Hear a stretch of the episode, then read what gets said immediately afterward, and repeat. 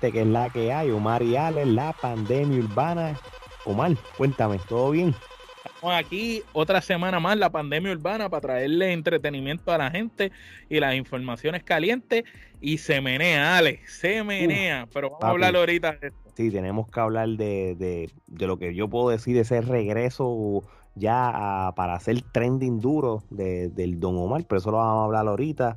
Este, oye, antes de empezar este episodio de la pandemia urbana, enseñar a la gente lo que tienes puesto y dónde estamos vendiendo nuestra mercancía de Trifulca Media.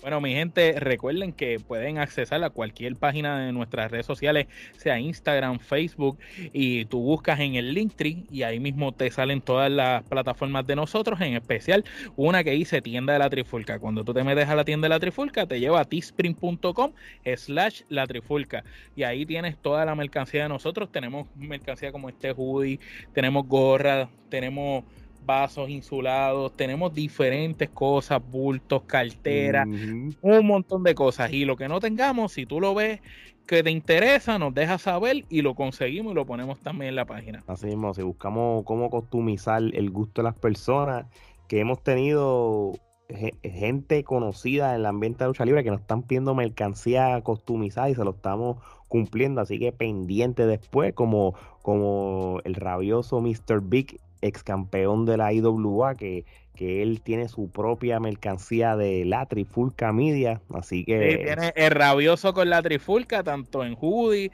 como y tiene dos versiones de, de, la misma. Así mismo, y lo que estamos haciendo es que todos los días en nuestras redes sociales, la mayoría de los días, vamos a enseñar diferentes tipos de mercancía para que tengan una idea. Así que muchas gracias a todas esas personas que han comprado la mercancía, se lo agradecemos mucho. No sabíamos que iba a tener la acogida que tiene y eso nos llena de mucha alegría y con mucha humildad le decimos gracias. Así que, bueno, mi gente, vamos a empezar a, vamos para la pandemia urbana. así. Vamos a hablar del primer tema. Este tema, pues lamentablemente no es un tema muy alegre que digamos y es algo que está trending. Este, ya esto fue posiblemente el fin de semana pasado. Fue el famoso concierto o festival de música de Travis Scott, que es el Astro World. Este, esto es un, festival que lleva ya a, Travis Scott haciendo por tres años, porque él es natural de Houston, Texas. Y, lo que este festival es, es, conocido es porque él tiene su presentación, que es lo que la gente quiere ver, pero también tiene una línea de artistas, pero de los duros. Este año, Eli. es exacto. Este, este año desde Drake hasta Bad Bunny estaban pautados para salir. Este, pero lamentablemente en una de las noches, este, Travis Scott hace su presentación. Este, y, y pasan diferentes cosas. Este concierto, este, que obviamente no era gratis, hubo un momento durante el día que había tanta gente afuera sin taquilla que tuvieron la fuerza para romper verja y traspasarse el concierto y la seguridad no tuvo control de ellos. O por ende, ya había más gente en el en de la que de la que había cabida. Exacto. Y todas estas cosas está, tú te metes en, mira, tú te puedes meter hasta en YouTube, te metes en Facebook, escribes Travis Scott y vas a ver cuánto video de todas las cosas que sucedieron Estamos aquí reseñando algo que ya todo el mundo sabe, pero esto es un repaso porque lamentablemente Travis Scott es uno de los, de los top de lo que es la música urbana mundial. Este, y como todo el mundo sabe, este, para el momento que él se presenta, ya había más de 50 mil personas en, en, allí en el, en el venue. Y había tanta y tanta, tanta gente que, que, que se apretaban entre todo el mundo y ya había un momento dado que si tú estabas en el medio o adelante, pues con la manada de gente echándose para el frente, pues este, estabas apretado, no podías moverte ni para el frente, ni para atrás, ni nada. Y, había gente que, pues, que se afició, este, perdió el control, cogieron puños, patadas, pues, porque no tenían control de, de ese bonche de gente moviéndose. Y pues lamentablemente fallecieron sobre nueve personas y cientos de personas resultaron heridos y hospitalizados. Hasta hay un niño de, de 8 años que está en estado de coma ahora mismo en el hospital por esta situación. Ahora este dime, ¿cómo un niño de 8 años estaba ahí? Mira, esa es la pregunta que mucha gente se hace, este, porque eh, el tipo de música que quizás este lleva Travis Scott o el tipo de, de ambiente, por lo menos yo como papá y tú también eres padre, No es para niños, Yo, yo por lo menos yo no llevo a mis hijos, pero tampoco es algo que, que el concierto lo prohíbe. Bueno, este, y, y, lo que le pasó a ese nene en específico de 8 años era que el papá lo tenía aquí en, lo tenía encima en el, en el hombro. como nosotros hacíamos cuando los nenes querían ver algo, uno se los ponía encima. pero, pero llegó un momento que estaban tan apretados que el papá se desmayó. Cuando el papá se desmayó y el nene cae, pues, eh, pues, cae en el piso con ese revolú de gente, pues el nene pues también se, se, se, se pone malo y hasta la situación que está. Este, pero sí, hubo aquí el problema de esto, y, vamos a ser realistas. Eh, la gente empieza a hablar de, la, de, las teorías de conspiraciones, de las cosas satánicas y qué sé eso, esos son otros 20 pesos. Aquí realmente lo que pasó no tiene que ver con el diablo, tiene que ver con la organización del evento desde que había sobre personas allí, por lo que estaba diciendo ahorita, de que, de que entró gente de más, hasta no había suficiente gente del staff para controlar eh, la manada de gente, la, barricada que está entre la tarima y el público eh, no era lo suficientemente fuerte, se estaba rompiendo de la, de la de tan fuerte que estaba. Eh, cuando mucha gente se dio cuenta de las cosas que estaban pasando, ya estaban pidiendo que acabara el concierto. Este, empezaron a gritarlo en, vivo. Que, paren el concierto, por favor, párenlo. Pues el, artista siguió cantando.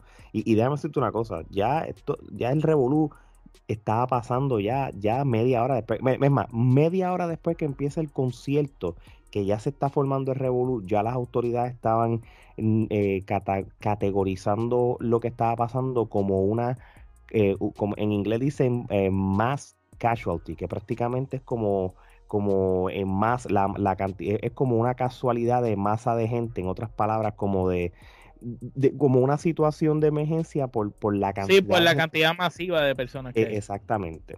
y nada, este, al final apareció Drake, imagínate, una ambulancia entró entre medio del público, y se pasaron muchas cosas y fue a lo último cuando paran el concierto y era tarde. O sea, fue una situación bien lamentable. Este, creo que todo el mundo que está escuchando, viendo esto, pues sabe lo que pasó. No es que se están enterando por primera vez. Pero como quiera, Omar, si tienes alguna opinión sobre esto también.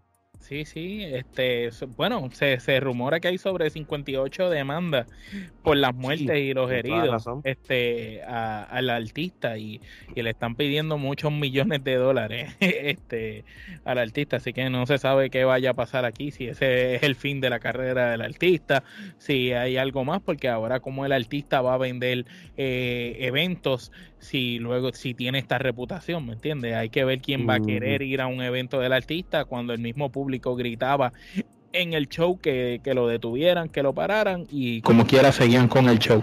¿Verdad? Yo trabajando en seguridad, no eh, en mi carácter personal, entiendo que la falla más drástica cuando tú tienes tanta gente eh, eh, es que mm cuando tú sabes que tú vas a tener un evento y tú estás esperando una cantidad de gente, tú tienes que hacer un plan de trabajo y ese plan de trabajo tiene que estar bien coordinado con la seguridad. Y tenían que tener paramédicos, ambulancias, ahí tenían que tener policías en el lugar, policías, tenían que tener seguridad suficiente, perímetros de seguridad, tenía que haber un orden, que la gente entrara por un lugar, que la gente tuviera que hacer la fila, que el lugar la gente llegara hasta X parte, que de X parte para allá no pasara la gente para evitar que cosas así sucedan. Cuando tú haces eventos multitudinarios y permites el acceso a diestra y siniestra sin medir las consecuencias, y pasa un suceso, eso es un salpa afuera lo que hay. Y nosotros que nos criamos en el viejo San Juan, podemos ponerle ejemplo de las primeras fiestas de la calle San Sebastián, como a veces la policía tenía que intervenir porque la gente estaba a lo loco y seguían empujando gente poco a poco, poco a poco, y la gente después se perdía en la multitud.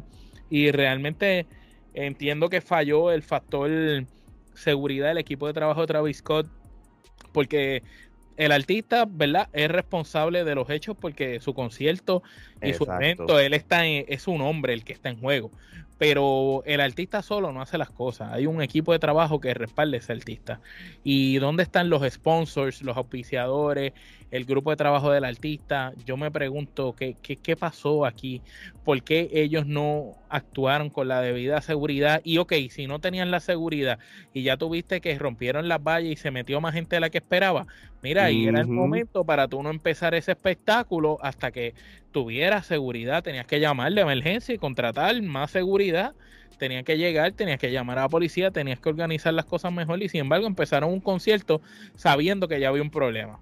Entonces, si tú no arreglas un problema antes del show, ese problema se va a seguir tornando peor y peor y ya cuando lo quieras arreglar es muy tarde. Es, es, una, es algo muy lamentable y es muy triste que esto pase con gente que fue a ver al artista, gente que pagó un boleto, gente que quería ir a disfrutarse ese evento y sin embargo muchos no salieron con vida, otros salieron heridos y los pocos, los, los que salieron ¿verdad? ilesos eh, se llevan un mal sabor de que no tuvieron el espectáculo que querían y lo que presenciaron fue algo violento y sin causa.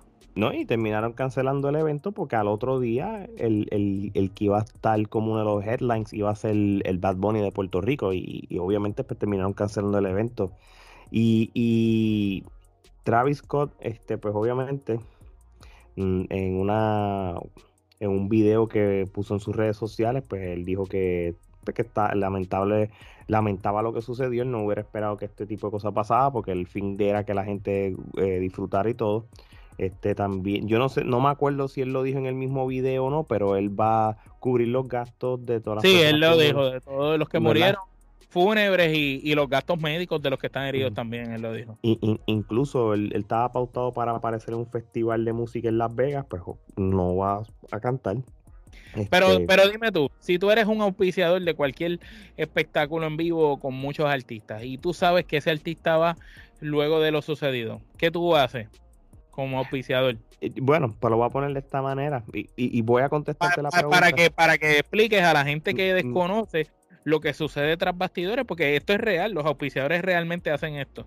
Sí, bueno, los, auspiciadores amenazan al, que organiza el evento de que si ese artista va para allá, pues ellos van a salirse de, los auspiciadores y eso es dinero que pierden. Bueno, bueno, algo tan, algo tan icónico como el juego de videos de Fortnite.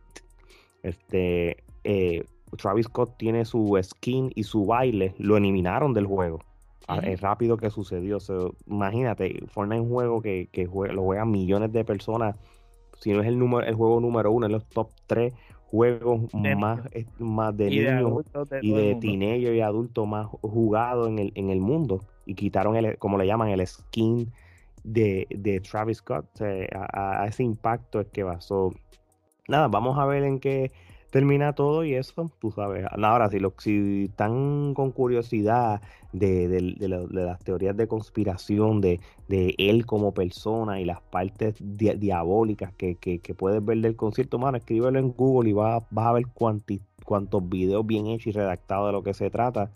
Tú sabes, porque también eso es una cosa que es bien interesante y lamentable. Las cosas que sucedieron eh, lamentables en ese concierto cuando lo, relacionas con las cosas de, del diablo y eso, pues, pues es, bien casual bien casual que, que, suceda. Pero nada, eso es algo que ustedes como, como, como persona lo ve y, llega a su conclusión. Nosotros solamente damos la noticia.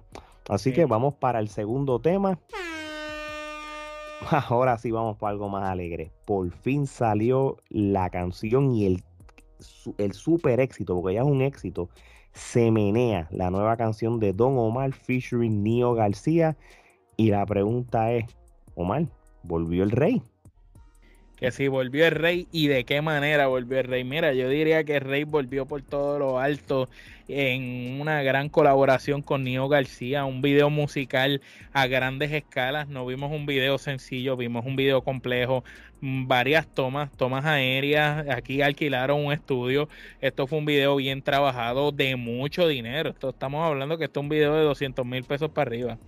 ¿Sabes? Un video bien hecho, bien estructurado, la manera en cómo se da la dinámica de la canción, que tú ves que Don Omar, eh, eh, sale Nio García haciendo la introducción, Don Omar luego canta el coro, después Nio García canta otro tipo de coro, después Don Omar Bomberso, entonces iba uno, uno, uno, uno, uno, y ambos artistas tenían esa, esa vigencia también Nio como que le canta a la gente de su edad y Don Omar le canta a las de su edad en la misma canción. Es como si dos generaciones se unieran y, se ve de esa manera.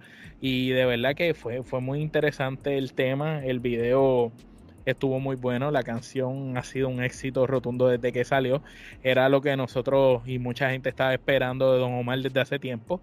Y no solo eso, sino que los artistas hicieron un live de Instagram justo antes de que saliera la canción, en donde Don Omar deja claro que Nio García fue el que escribió esta canción en su totalidad, con excepción de los versos de Don Omar, que él los escribió, lo que le dicen como los chanteos, fue lo único que Don Omar escribió. Todo lo demás se lo trajo Nio. El coro, la idea de la canción, la estructura, Nio vino con eso a donde Don Omar. Y Don Omar dice que se sentía súper bien porque pues eh, eh, eh, era como si Nio se hubiera metido en la cabeza de Don Omar y hubiera hecho la música al estilo de Don Omar. Nio dice que mm. mencionó en ese live que esa canción él no la hizo como un artista, él la hizo como un fanático, como un fanático de toda la vida de Don Omar, que él quería hacer una canción para que la gente escuchara lo, lo, lo, que, lo que le gusta de Don Omar, el verdadero Don Omar que la gente quería escuchar. Y él hizo esa canción, Don Omar se, se amoldó a la canción, puso de su parte y el tema ha sido excelente. ¿Qué opinión tienes tú sobre el tema? Papi, estamos en noviembre del 2021 han salido cuanta canción buenísima, cuanto palo. Pero este es el palo para cerrar el año y comenzar el otro. Vamos por de esa manera. Y, de hecho, y, y, no, y nosotros, como lo dijimos en los pasados episodios, acuérdate que también va, a venir otro palo más en un futuro, después que este le dé paleta, que es la, la canción que es el featuring con Joel y Randy. So, aquella se escuchaba brutal, que era la que yo quería en cierto sentido. Si esto es un palo, la otra va a ser otro palo, eso va bien, va. Y, y, y, y Flow HP, tú sabes, es un palo como quiera, tú sabes, ese es el regreso otra vez con el micrófono a que la gente, ¿dónde está Don Omar? Con, con, con Residente, eso estamos hablando palo tras palo tras palo. Y algo que nadie se iba a imaginar, porque Residente y él, tú sabes, jamás, nadie, no existe nadie que pueda decirnos a nosotros que algún día pensaban que Don Omar y, Residente iban a cantar juntos. Así mismo es, así mismo es. Así que de, verdad, la verdad que el Don Omar is back, como uno dice, y, y, qué bueno, eh, hacía falta. Este, todavía tenemos a Yankee por un lado y a Don Omar por el otro, que, que, son los, los, del old school ahí dando la cara. Y dicen que Tego vuelve, o sea que va a ser Tego también, los tres pioneros, los tres pilares. Pues, papi, tráenos el 2003 para acá de nuevo. 2004 de vuelta. De 2004 de vuelta y... No, te digo una cosa, cuando Tego salga, eso lo que va a soltar es una bomba brutal. Es, es que, ¿sabes qué es lo que pasa? Que todos estos artistas eh, aquí lo, lo, pudimos, lo pudimos ver en la canción con Nio. Nio le metió brutal, no hay ninguna queja de Nio. Nio, yo creo que con esta canción pasó al próximo nivel ya. Pero Don Omar, tú lo notas cómodo, lo notas como que ese, ese es su área, mano. Tú, tú oyes esa canción de Don Omar y tú dices, Nio le metió bien, pero Don Omar le metió más. más. Sí, claro, porque eh, está en su, en, en su zona, tú sabes. Eso, e, eso, eso, ese tipo de ritmo como, como pobre diabla, como e, e, esa canción tropical. Ese es el ritmo de Don, así que vamos a ver lo que pasa en el futuro. Esto, ayudó, a Nio o a Don Omar o ayudó a los dos? Ayuda a los dos, a Don Omar porque otra vez lo, lo pone top con, después, como veterano y a Nio, que ya ha dado palos tras palos en los últimos tres o cuatro años, pues lo, subes el standing de que él puede demostrar que se, que se puede montar en, una canción con gente de la calidad de, Don Omar, en cual él ya lo ha hecho con otros, pero con este, desde lo como tú explicaste, si él fue el que escribió la canción, si él, si él se, si se ajustó a él, quiere decir que se puede ajustar a, los demás. ni, ni, eh, ni, es un duro en el lápiz y también es un duro en el micrófono. So, este hombre ya es un, una leyenda. Ya, llegó a la élite. Ya, está en la élite, ya es una leyenda en desarrollo. Vamos a ver. Oye, vamos entonces para el próximo tema. El momento old school de la semana. Y se lo dedicamos a DJ Playero, papá. Oye. ¿Qué clase de DJ, eh? No, papi. Este, yo estoy escuchando el nombre de DJ Playero desde que yo tengo como 4 o 5 años cuando Rubén DJ y Vico sí lo mencionaban en sus canciones, en sus discos, porque él colaboraba. Este DJ Playero... Ya, él estaba colaborando, exacto, con, con Negro y con Vico. Sí, porque acuérdate que DJ Playero, pues, este, siempre estaba a la mano de diferentes DJs como productor y desde otros puntos de vista para ayudarle en, los discos de estos primeros pioneros de la música urbana, como dice. Este, pero si nos vamos un poquito de biografía, este, de DJ Playero, su nombre de pila, Pedro Gerardo Torruelas Brito, o Turruellas, eh, nació ahí en San Juan, Puerto Rico, el 2 de noviembre del 64 este, él también es conocido como The Majestic, ¿verdad? Sí. Este, él formó parte de lo que es el inicio del género musical underground y la, para los tiempos de los 90, pero si nos vamos más para atrás todavía, porque este, él es de los primeros DJs que se dio a conocer en, vamos a ponerlo así, en Puerto Rico, empezando lo que es en el área metro y los caseríos y eso. Él hacía estos mixtapes que se llamaban, que eran playeros con volúmenes, desde el volumen 1 hasta el volumen 33, prácticamente hacía unos mixtapes, mixtapes de música freestyle de, los, de, Nueva York y eso, los hacía y, grababa un montón de cassettes, los vendía y eso, y ya más o menos para el volumen 34 de playeros, pues entonces empezó a incursionar a raperos del patio de Puerto Rico, para que o sea, le ponía una pista y empezaban a cantar lo que es el, el reggae en español y, lo que después eventualmente se empezó a convertir en lo, que es el, el underground. Este, como él fue parte, él fue responsable de esos primeros cassettes o discos de Rubén DJ y Vico Si ustedes escuchan esos cassettes, él sale en, los mentions de, de, las no de las carátulas, sino de la información del disco. y, también, y, también, este lo, lo, mencionan este en, en, las canciones como tal. Este ya más o menos este ¿Cuál fue el primer playero que, que tú tuviste eh, recuerdo que tú escuchaste? Playero 37. Lo que pasa es que Playero, 30, Playero 37 y 38 eh, fueron discos que, pues, obviamente, pues, había que escucharlo en las espaldas de los papás porque eran. Sí, porque hablaban malo. sí, sí, sí. Pero nada, el, ya más o menos para 39 y 40 ya él estaba ya, especialmente Playero 40, cuando salió Playero 40 que ahí fue cuando trajo a los de Dinois a vivir Rasty Gringo, ahí fue que aquel, o sea, eso aquello subió Ahí mismo fue el éxito de tengo una punto 40. Sí, sí, ahí está. Pero él, también colaboró en un montón de discos, tú sabes. Este, él, él, fue, él, fue parte del, disco de Boricua Guerrero eh, junto a Nico Canadá. Y, lo que pasa es que DJ Playero, además de sus mixtapes o sus discos de volúmenes, él colaboró en un montón de discos de rap en español y, o, o underground que tú no te imaginas. Tú piensas que era este DJ o este nombre, pero realmente él era parte de eso porque... La discografía es súper extensa. Cuando estábamos haciendo la asignación para este episodio y buscamos en una discografía que no nos da el tiempo de un episodio para discutir de tan larga que es la biografía. Sí, sí, pues un montón de, de discos y de, y de colaboraciones. Em, eso es lo que pasa, este Omar.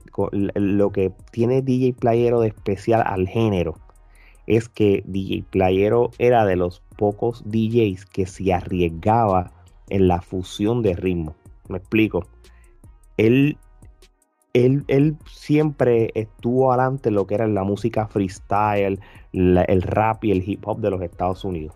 Él supo cómo fusionar esos ritmos en su cassettes del 37 hasta, hasta el 40. Ya después del 41 para arriba, yo creo que llegó hasta el 42, si no me equivoco. Yo creo que terminó en el 42. Él volvió y apostó a lo nuevo y empezó a, a, fusionar lo que es el reggaetón, para llamarlo como ya se está llamando, con la música tecno, la música de discoteca y lo empezó a, mezclar y, también él fue el primero que esta, esta música, estas fusiones de música que hay, Playero fue de los primeros. Si tú escuchas Playero 40. con Playero trabajaba Nico Canadá también, que, lo, que eh, era músico y lo ayudaba en los ritmos.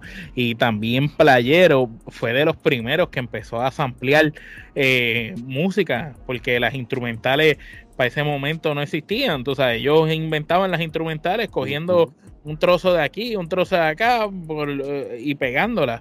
Y, eso era magia lo que ellos hacían, crear música con música.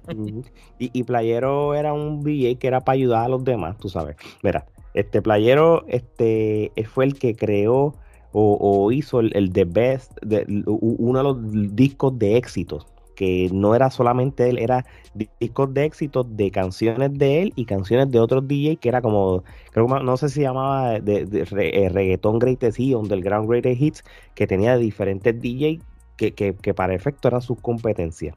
Este, y, lo que te dije, ya después de ciertos volúmenes, eh, con, la fusión de nuevas canciones, él hacía su playero Greatest Hits. El, el, tipo tiene una, es un, tiene una visión brutal de, lo que es la música, más todos los discos que después hizo. O sea, realmente eh, él es un duro, de verdad que él es un duro. Y de los 2000 para adelante, cuando este cambió a ese rol un poco más tras bastidores como The Majestic, que salió en Quilates 1, Quilates 2 y en The Majestic también, que esos eran los discos que eran producidos también por Ivan Joy, que era el que daba el billete, salía DJ Black también, eh, salía Looney en un comienzo, TMB, y Playero era el de Majestic, que sale como uno de los productores de los discos.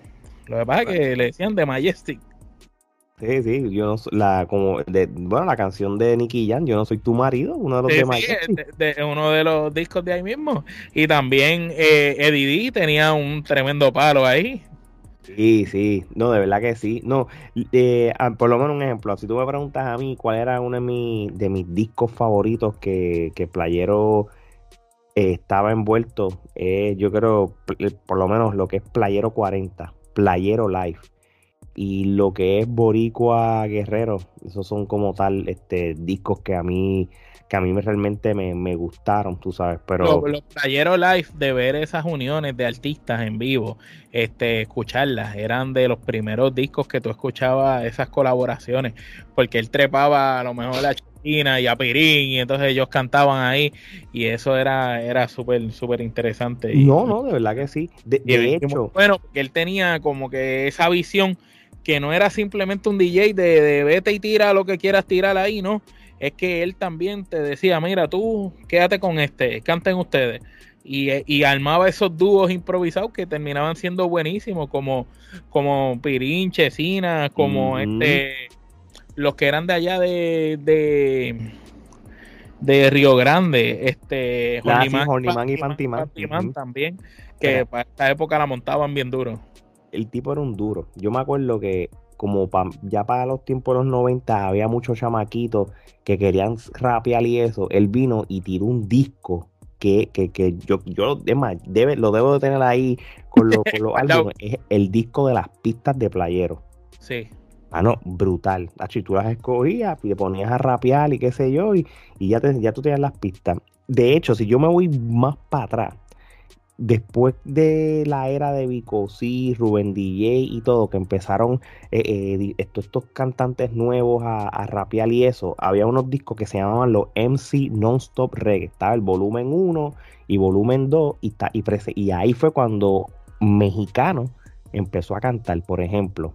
Este, y, eso fue gracias a, a, DJ, Playero. y, que si canciones de Vivi Rasty Gringo, que si Plaza Las Américas, que eran canciones que no hablaban malos y eso, pero que, que los empezaron a, que, a, sonar empezaron a sonar por ahí y dicen las lenguas que cuando Playero grababa gente por un disco, eso era todos los artistas desde por la mañana hasta por la noche frente a la, una fila. Iba entrando uno, tiraba, se iba, venía el otro y así, y así, todo el día grabando. Papi, one shot, era one shot. Dale si, Si te equivocaste, no hay, ya no hay espacio para ti en el disco. Y no, mira, gente, y, y, si tú quieres saber la discografía y la de, de DJ Playero como tal de que estamos hablando, mira, no es nada difícil. Tú escribes en Google discos de DJ Playero, te tira el Wikipedia y sale todo, todo lo que hemos hablado y, y más discos salen como lo que la había súper extensa la, Sí, sí. Si tú quieres escuchar lo, mejor del 95 y lo mejor del 97 en el underground, DJ Playero se encargó. DJ Playero presenta Greatest Hits del 97, del 95, de otras cosas. El tipo es un duro. Podemos decir que, DJ Playero desde el 94 hasta el 2012 sacó discos ininterrumpidos. Sí, papi, así mismo es. Así que ya lo saben. Si playero, si un día de esto sin querer está escuchando esto, este saludos y, y, los respeto para, usted, de verdad. y gracias, gracias por la semilla que, que, puso para que este género existiera hoy en día. Ahora sí, ahora sí. Bueno, Omar, pues vamos para el último tema o sección. Lo que está caliente en la brea. Y la pregunta es, ¿qué está caliente en la brea, Omar? Pues mira, arrancando lo, que está caliente, lo que estamos hablando ahorita, Nio García y Don Omar.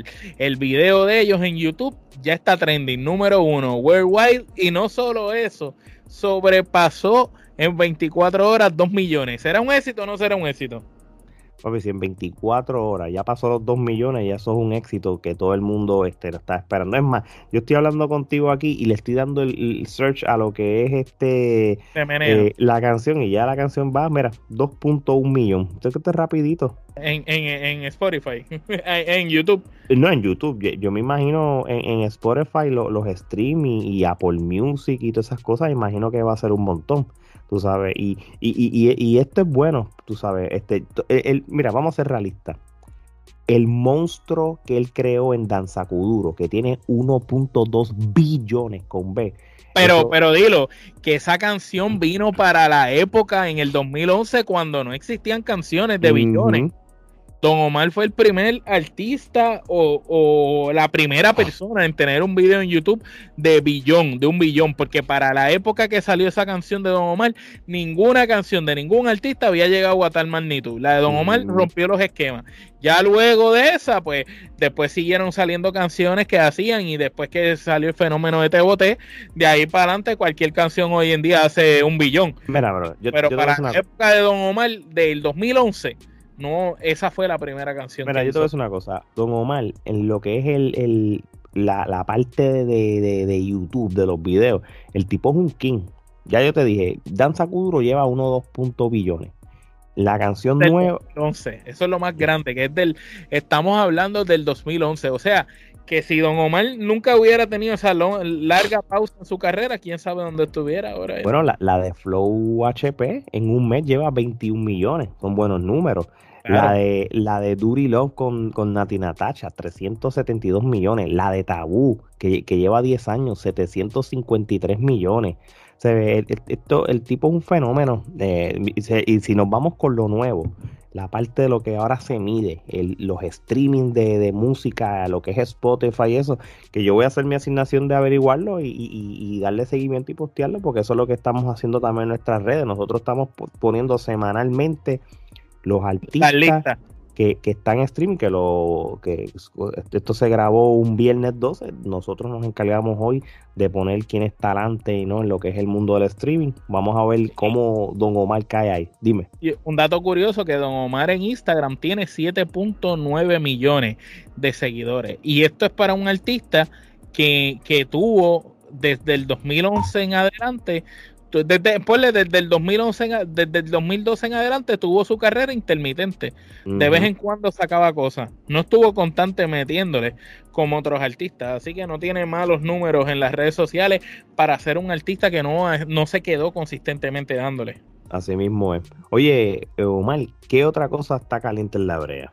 Pues mira, en Puerto Rico estamos contentos porque el 8 y el 9 de abril del año próximo tenemos a Sech, el cantante panameño que nos deleita con su voz y, nuevamente ha, logrado que, que, Panamá se escuche en el género urbano alrededor del mundo entero. Eh, vendió dos fechas en el Coliseo de Puerto Rico y enhorabuena para el panameño. Nos sentimos orgullosos porque eh, es, es otro artista más que ha venido desde abajo y que tiene una historia muy interesante y que venga a nuestra tierra, que le guste nuestra tierra y que esté para dos funciones y se hayan vendido ya sold out cuando todavía es para el año próximo. No, no, no, de verdad que sí. Este, Sech, este, tiene una. Yo te voy a decir una cosa, a mí me, me gusta Sech. Él tiene una, él tiene una voz y un tono peculiar que, que no se parece a nadie. Y eso es lo que a mí me gusta de, de muchos artistas. Como hemos hablado anteriormente, lamentablemente, y esto no pasa solamente en la música urbana, esto pasa en, en el pop americano. De momento sale esta chica eh, la radio y de momento hay como cinco más que se parecen y de momento tú lo escuchas y tú dices, ¿será fulana? No es otra, pues en, el, en la música urbana pues pasa, hay uno, de momento hay un Raúl Alejandro que está cantando, pero de momento hay cuatro más que dice, ¿será Raúl? que es el otro? Se parece, se parece. Sí, tú sabes, sin mencionarlo, esto es un ejemplo, Sech no, Sech se separa de los demás y, y, cuando tú lo escuchas tú sabes que es Sech y tiene una voz, y tiene un vozarrón tremendo. Y las canciones tienen letras. Tiene, canta mucho romántico para el desamor. Y es una esquina ah. que no se veía desde Tony Dice. Este Jay Wheeler, que también es otro muchacho bueno que va por ahí, también tiene esa esquina mangada de los románticos. Yo diría que Jay Wheeler y Sech son esos artistas que están tocando duro esa esquina, que desde Tony Dice eh, y Ken White y Rakim no se veía algo así. Así mismo es, así mismo es. Así que va, va a estar bueno, va a estar súper bueno. Bueno, este, continuando con lo que está caliente en la brea, este, Rosalía lanzó un tema nuevo de ritmo de bachata, se llama La Fama. Mano, y nada más y nada menos con el cantante americano, que es uno de los artistas más top en el, en el globo terráqueo, The Weeknd. Está súper pegado, mano. super pegado. el, el del 99.9% que nos está viendo y escuchando, ese punto uno que no sepa quién es él, es sencillo. Si vieron el Super Bowl de la NFL en el 2021, fue el que cantó en el halftime show, pues The Weeknd. Tiene, ese hombre tiene un disco y, y, todas las canciones son un palo. Así que, y la canción, tú sabes, suena bien. Este, sacas a Rosalía de lo que es la música urbana la pones más como un ritmo de bachata. Y Tropical, una, una fusión increíble. Y lo que me sorprendió fue escucharlo a él en español, porque Rosalía yo sé lo que da y también sé lo que él da en inglés, pero escucharlo en español, papá, me sorprendió. Yo no podía creer que era él. no, no, no, de verdad que, de verdad que no, de verdad que no. So, de verdad que mucho, mucho éxito eh, para, para esa canción. Oye, Omar, antes de ir a la última noticia, no sé si estás al tanto de, lo que la, de ese video que está saliendo ahora de Anuel de AA, que, que es el tributo que le está haciendo a Kobe y a Michael Jordan. ¿Llegaste a ver este? Sí, llegué a ver, llegué a ver el video, el video muy bueno, la canción no me gusta, este, porque no mm. soy fanático de, de Anuel y, y y son pocas las canciones que me gustan de él, pero el video quedó brutal, una gran calidad del video de leyenda y sin duda alguna era como transportarnos a ver un juego viejo de, de Jordan, de los Bulls o de los Lakers viejos. Sí, y por eso, y por eso pues lo, lo, puse ahí entre medio de las noticias, porque es algo que es trending. Este, no necesariamente desde la parte musical, es la parte lo que, lo que es visual, Ya, ya que él está ahora mismo como uno de los apoderados o, dueños del, de los capitanes de Arecibo, este, junto a Fabián, este, el hecho de que él esté ahora, esto es algo que parece que él siempre quiso hacer este tipo de tributo y, y yo para no ser un fanático de él, sí me gustó yo como fanático, el concepto, y todo, todo, ¿sabes? Y, y, y, y, realmente me gustó. Yo dije, esto por lo menos hay que darle como esa mención honorífica en este episodio. Y para, ir, y para ir cerrando, este, si ustedes me ven con mi gorra y mi camisa de los cangrejeros de Santurce, es porque ya mis bravos de Atlanta, ya yo les di su honor y su celebración, ya me quité una gorra para ponerme la otra porque empezó la liga invernal del béisbol en Puerto Rico con los cangrejeros de Santurce, que es mi equipo también desde que yo era un niño, y Daddy Yankee está dándole duro este, a lo que es la promoción de los juegos de pelota, porque ahora mismo él él es uno de los apoderados de los cangrejeros de Santurce, un coapoderado. Y de la misma manera, Omar, que, que Anuel, que Bad Bunny lo hizo con el baloncesto superior nacional o, la Liga de Baloncesto Profesional de Puerto Rico, eh, eh, esa inyección para que la gente vaya a las canchas, pues Daddy Yankee pues, está haciendo lo propio para el béisbol y yo creo que es algo bien importante que el Puerto Rico necesita para esta liga que, fue tan importante, que es importante y, y la gente iba y se llenaban esos parques de pelota en los 90. Eso es así. Eh, la liga de la pelota en Puerto Rico, al igual que la del baloncesto, eran sumamente importantes. Y yo recuerdo las largas filas de la gente comprando taquillas para ir a ver ambos deportes. Entonces, ciertamente hemos visto que luego de que Fabián, Anuel, Bad el mismo Yadiel Molina, el pelotero, compraron o adquirieron las franquicias de diferentes equipos de baloncesto, el baloncesto superior nacional y la liga del baloncesto en Puerto Rico subió. También hay otros que han estado tras bastidores ayudando al equipo de Carolina, otros a Ponce y hemos visto como la liga del baloncesto superior sin duda alguna subió a máximos niveles y ahora es trending, ahora es gustoso, ahora es cool nuevamente volver a ver baloncesto, pero no era cool ver la pelota, pero ahora luego de que Daddy Yankee se vuelve coapoderado de Santurce. Él está fomentando en sus redes sociales, está yendo a los juegos, está diciendo, mi gente, esto es clásico, una empanadilla, el mismo de Yankee comiéndose una empanadilla en el estadio. Eso hace que, el, el, fomentar el deporte y hace que nuevamente la pelota vuelva a llegar a ese sitial que estaba, donde nuestra pelota puertorriqueña pasaron infinidad de peloteros que venían de grandes ligas, muchos y otros que fueron, fue el trampolín para llegar a las grandes ligas. Y sin duda alguna eh, es, muy bueno eso y, qué bueno que están fomentando el deporte. Espero yo que similar a la de Yankee, otros exponentes del género o de, otra, de otros artistas inviertan dinero en el deporte de, Puerto Rico para hacer que el deporte vuelva a brillar y vuelva a estar en el sitial que tanto se merece, que estuvo en algún momento y tengamos nuevamente esa eh, época dorada. Así mismo es, ¿no? De verdad que sí.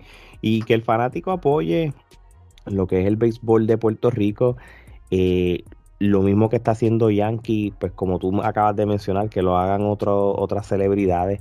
Que yo sé que es difícil lo que voy a decir ahora, porque realmente pues los tiempos han cambiado, pero antes pues los jugadores puertorriqueños que están en las grandes ligas, pues en las vacaciones o en su tiempo off de las grandes ligas, pues jugaban el béisbol invernal. Yo no dudo que los jugadores quieran jugar, pero la, si le están pagando muchos millones, quizás los, dueños de equipo y, los, y, los, y, los, y los gerentes generales de las grandes ligas, pues quizás les prohíben este, que jueguen, porque, pero, pero eso depende, tú sabes.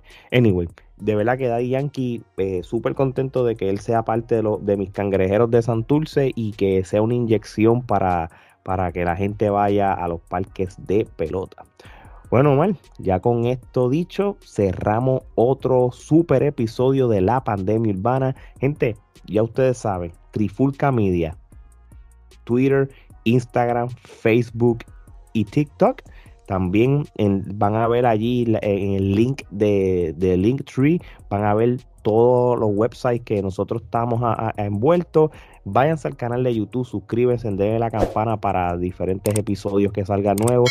También suscríbanse y denle follow a todas las plataformas de podcast favoritos que ustedes tienen. Si no nos quieren ver a nosotros y los que nos quieren escuchar, pues también tienen esa opción. Y, también. Que, y que es más sencillo, Alex, porque a veces tú estás viéndonos en YouTube y tú dices, mira, me tengo que ir, diatre, voy a tener que dejar de ver la trifulca. Mira, no la dejes, simplemente busca en tu celular, en, en Apple Podcast, Tuning Radio, tu plataforma de podcast favorita. Buscas la trifulca, buscas el mismo episodio que estabas viendo en YouTube, lo conectas al carro y te vas por el camino escuchándonos. Así mismo es. Yo, por ejemplo, a mí no me gusta verme, pero por lo menos me escucho. Cada cual. Omar le gusta el YouTube. Así todo el mundo tiene sus gustos. Nos turneamos, nos turneamos. Y yo soy de que a veces estoy en YouTube y si tengo que trabajar algo que no puedo estar mirando el celular, pues me lo echo al bolsillo y lo escucho en, en Apple Podcast o Spotify o algo. Pero mi gente, lo importante es que nos sigan. Y recuerden que vienen más contenido. Esto es la pandemia urbana. Tenemos también las cosas de lucha libre.